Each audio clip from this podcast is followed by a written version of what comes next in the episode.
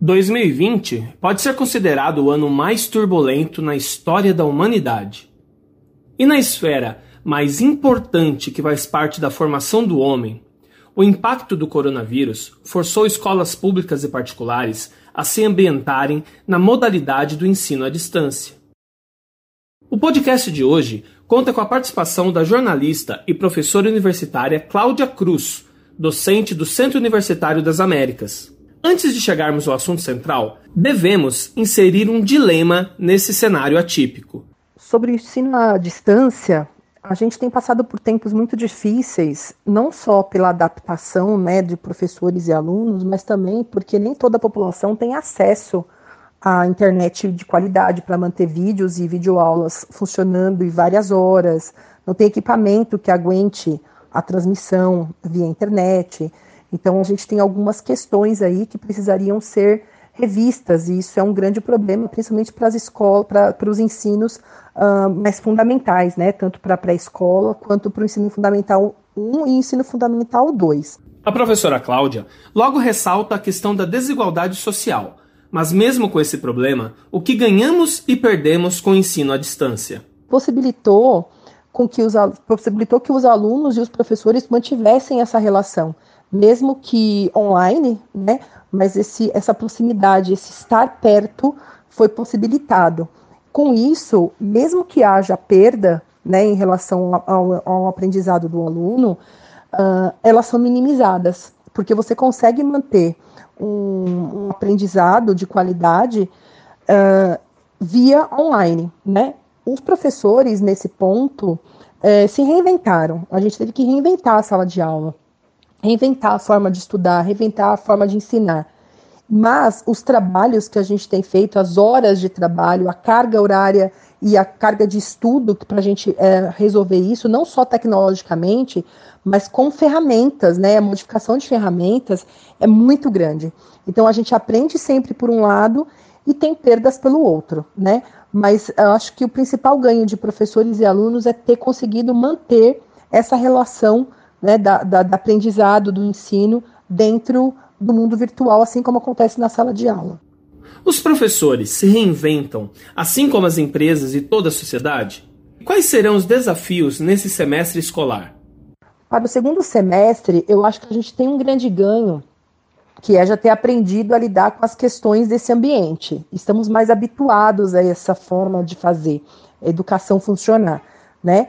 Mas eu acho que agora o, o que principalmente deixa a gente muito inseguro é a questão de não saber quando vai voltar, como vai voltar, se vai voltar, é, que formato vai ser utilizado, se um aluno volta e o outro não pode voltar, só disciplinas práticas, só disciplinas uh, teóricas, isso funciona para o ensino superior. Agora, para as crianças, a criança não vai manter a máscara no rosto, uh, como que vai ser essa higiene, como é que é o espaço, vai ser, como é que o espaço vai ser dividido. Então, essas eu acho que são questões agora de prática. Eu acho que a incerteza do futuro, a não, o não entendimento do que virá, eu acho que é o que gera mais ansiedade, né? E as questões técnicas ainda, principalmente para o ensino público, né? Uh, muitas crianças não têm acesso à, à, internet, ao computador, a um bom celular para manter-se conectado. Tem professores que, mesmo uh, assim, tentando, também têm dificuldades com isso, né? não só tecnológico, mas também de, de, de, de manuseio da ferramenta. Então, acho que esses são, são aprendizados do primeiro, mas que eles continuam, eles se mantêm no segundo semestre. Agora, na segunda quinzena do mês de agosto, depois de cinco meses das aulas suspensas em todo o país, o MEC lançou um plano de acesso à internet para alunos carentes. Uma importante ação para minimizar os impactos da Covid-19 na vida dessas crianças. E mesmo com a falta de acesso às novas tecnologias, novas profissões surgem e como encarar e se preparar para essa nova realidade.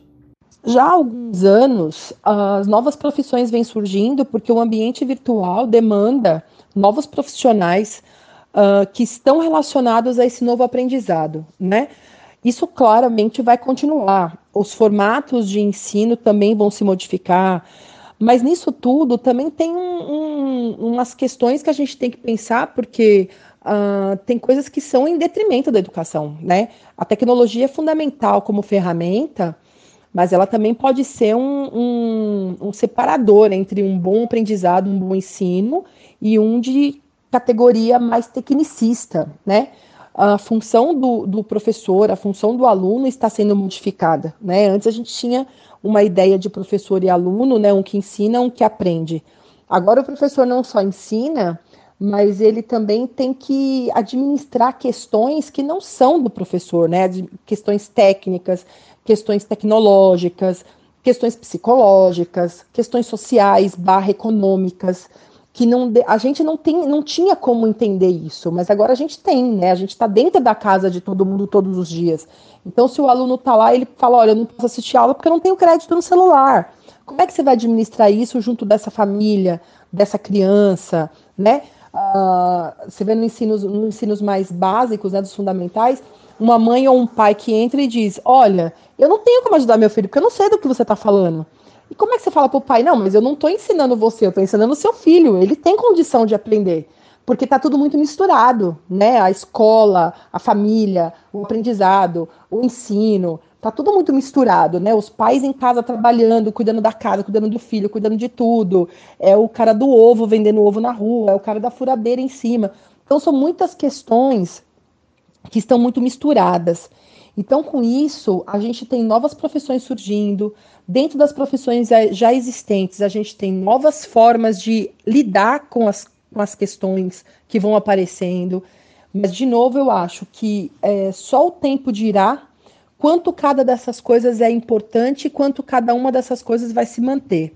Eu acho que a gente tem que ainda estando né, dentro de um isolamento social, de uma pandemia, apesar das pessoas acharem que isso já acabou, né, muita gente na rua e tudo, não acabou. A gente tem visto segundas ondas em vários lugares do mundo e no Brasil uh, de novas infecções acontecendo, e ainda a gente vai levar um tempo para voltar a uma normalidade, né? Mas de fato, o mundo, o cenário mundial vai se modificar em muitos níveis. A rotina dos estudos em casa também afeta a rotina dos pais que trabalham em home office.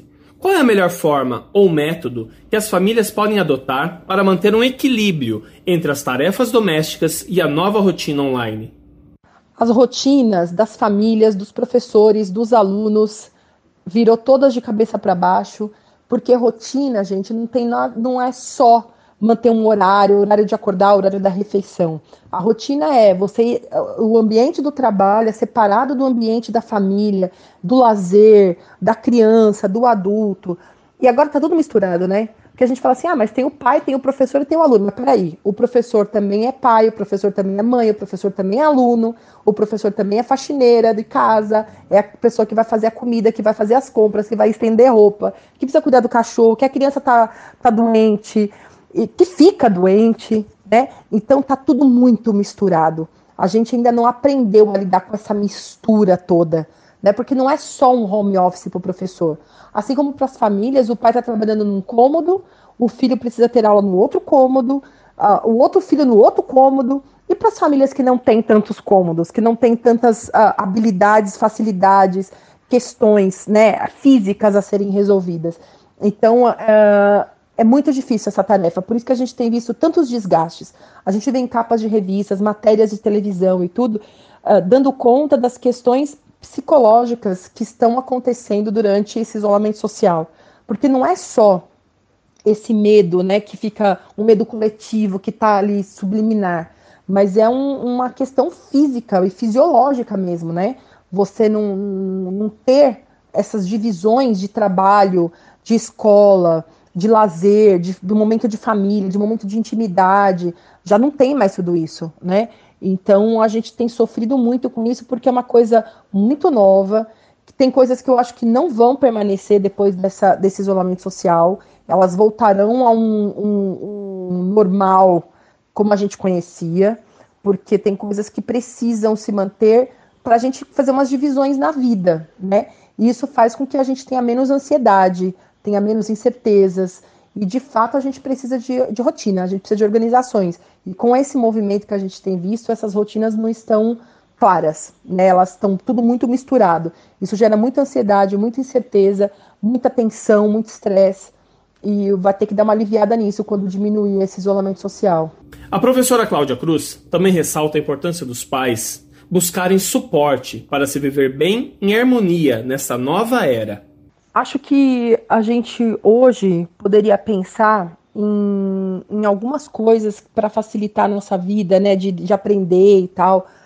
Mas acho que se um pai ou uma mãe procurar, por exemplo, um blog que te que, que, que tem a ver não com o fator de você se formar um ensinador do seu filho, por exemplo, né?